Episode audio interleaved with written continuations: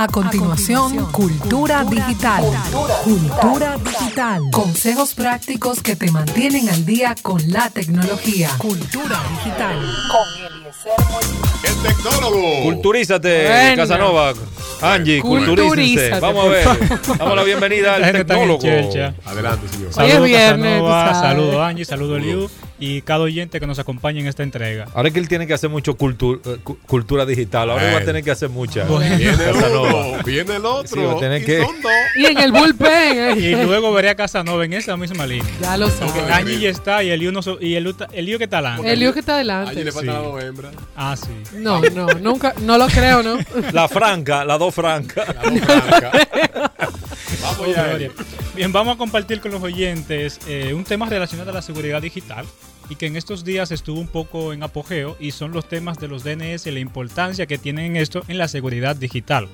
Pero ¿Cómo afectan los DNS? ¿Qué son los DNS fake? ¿Qué es eso? Sí, porque, por ejemplo, ¿Qué es los DNS? ¿Qué?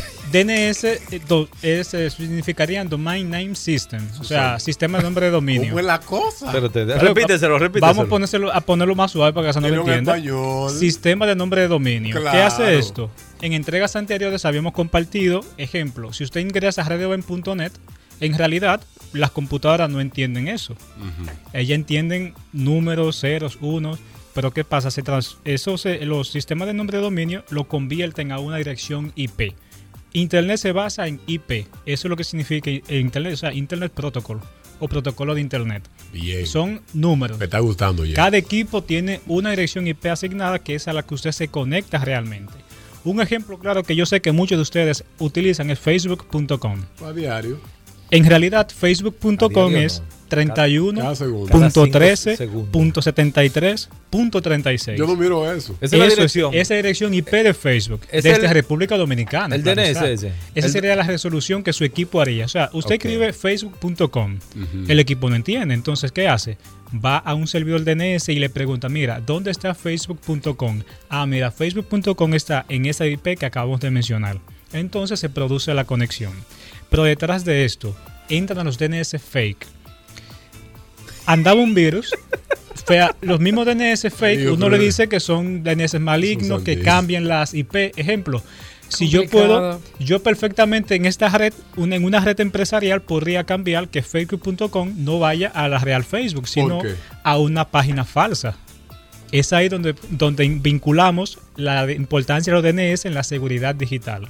Usted perfectamente puede estar en una red aparentemente segura e ingresa a su Internet Banking y el, navegador dirá que sí, que tú estás en Internet Banking. ¿Por qué? Porque estás conectando al dominio genuino de la entidad, pero es falsa. Y nadie se entera. ¿Por qué? Porque tus DNS, digamos, están envenenados. Wow. ¿Cómo se produce esto? ¿Por qué pasa esto? ¿Cómo se envenenan? ¿Cómo se envenenan? ¿Cuál es el antídoto que utiliza para envenenarlo? bueno, eso entran los, los ataques o conectarse a redes Wi-Fi públicas, gratuitas, que, le encantan a la gente.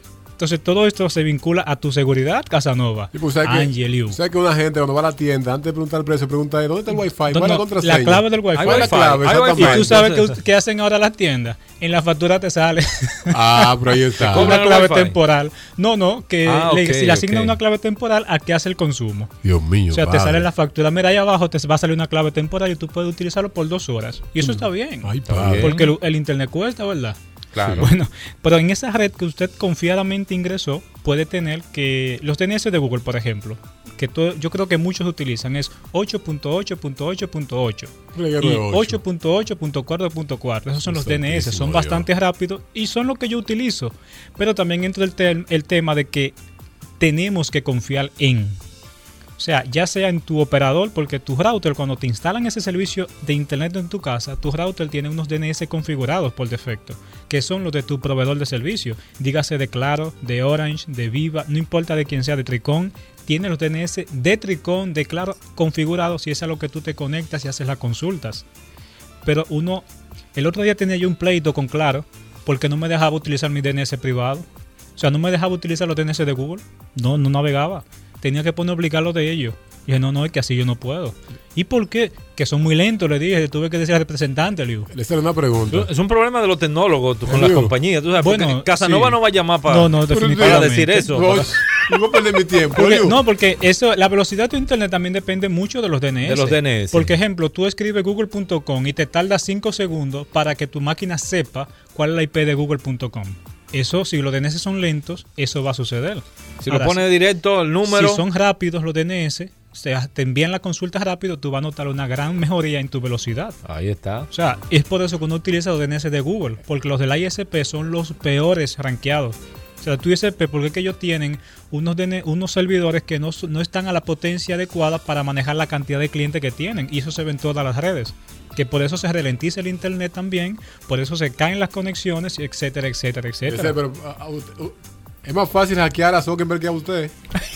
no, todo el mundo es hackeable. Cuando llegue el momento que yo represente un interés para alguien, ustedes me verán con la, con la mano en la cabeza, porque que el hackeo simplemente, si hay dinero de por medio, si hay una razón válida, se va a producir. Sí, pero sudarán, sudarán ese día. No, no, no, porque es que siempre hay alguien que sabe más que tú. O sea, tú tienes que estar bien, eh, o sea, saber algo bien claro, es que siempre hay alguien que te supera. Y eso también motiva a uno a superarse. Pero siempre hay alguien que está delante de ti. Un truquito nuevo. exacto. Señores, concéntrese mejor en, salvar su alma que en hackear a Eliezer. No, no, todo va ligado. Porque a veces uno dice, ¿quién me va a hackear a mí? Bueno, porque tú le pones candado a tu casa si tú no tienes nada de importancia. ¿Verdad, Leo? Porque lo que no es importante tal vez para ti lo sea para otro. Entonces, ¿qué, ¿cómo yo me protejo de este tema de los DNS fake? Número uno, a su router aproveche y configúrelo. Si no sabe cómo, llámenos que nosotros le asistimos eh, a domicilio, Eliu. ¿A domicilio? A domicilio. Usted se conecta ahí en elieselmolina.net, en la parte de contacto, y usted manda su consulta. Si podemos resolverla en línea, pues le ayudamos. Si no, usted se contacta, que por ahí también hay vía de contactos. Pero ¿qué pasa? Cambiar la configuración por defecto. Porque, un ejemplo, los routers de Claro ahora, y bueno, los típicos de Tricón.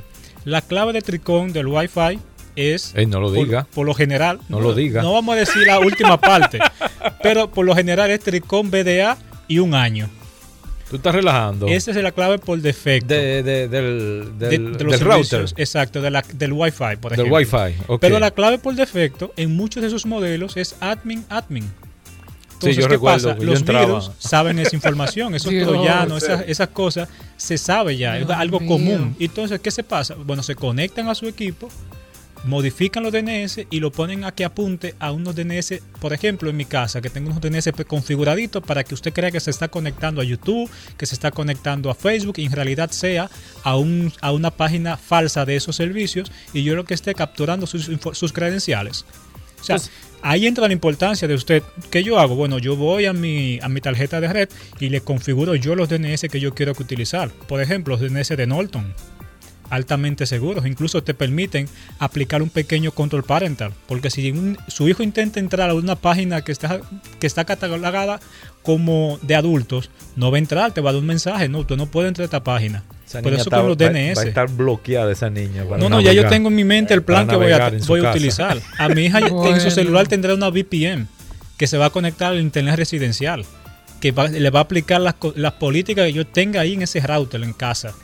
Eso es para que no, o sea, ella va a saber lo que hay en internet. Entonces, pero es para que no, no, no se, la tentación no la, no la mortifique. No la mortifique. Entonces, eh, tú dices configurar, usted configurar y cambiarle las claves a su... Exactamente, ese es el primer paso. El primer paso. O sea, usted entra a su router y configura el nombre de usuario y le cambia la clave que trae por defecto, tanto también a su, a su eh, conexión inalámbrica. Yo, yo vi una, en mi casa me salía una señal de wifi que decía pague el wifi. el nombre. y a esas redes así, un yo cualquiera, por ejemplo, lo que haría es o sea, para, como que dice, para darle un escalmiento, le hackeamos las redes. Oye. O sea, ¿por qué tú le vas a poner así? Tú estás retando. Esa es otra cosa que la cultura de hacking uno no hace, es, andar retando a otros. A que no me, a, que no me entra. O sea, ¿cómo yo voy a decir, a que tú no me hackeas? Hermano, yo sé que va a aparecer uno que lo va a hacer. Nada más por, por diversión. Por, nada más decir tú viste que yo sí lo hice. O sea, no podemos andar en, en actitud eh, para retar a otros.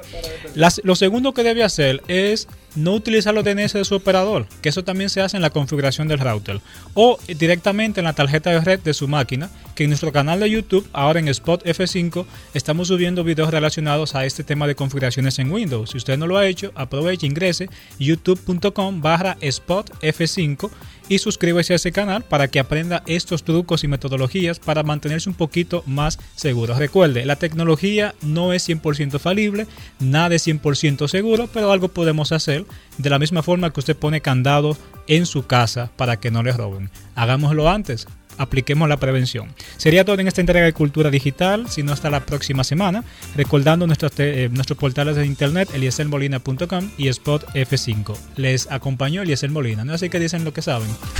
Angie no tiene pregunta, Angie, no tiene pregunta. No, todo bien. Todo bien. Everything is clear. Si sabes, Angie entendió, Sí. creemos que por lo menos el 50% Sí, sí. de la audiencia pudo comprender algo. Claro que tú, en otras ocasiones tú lo has tratado ese tema también. O sea que es bueno que nos refresque esos temas.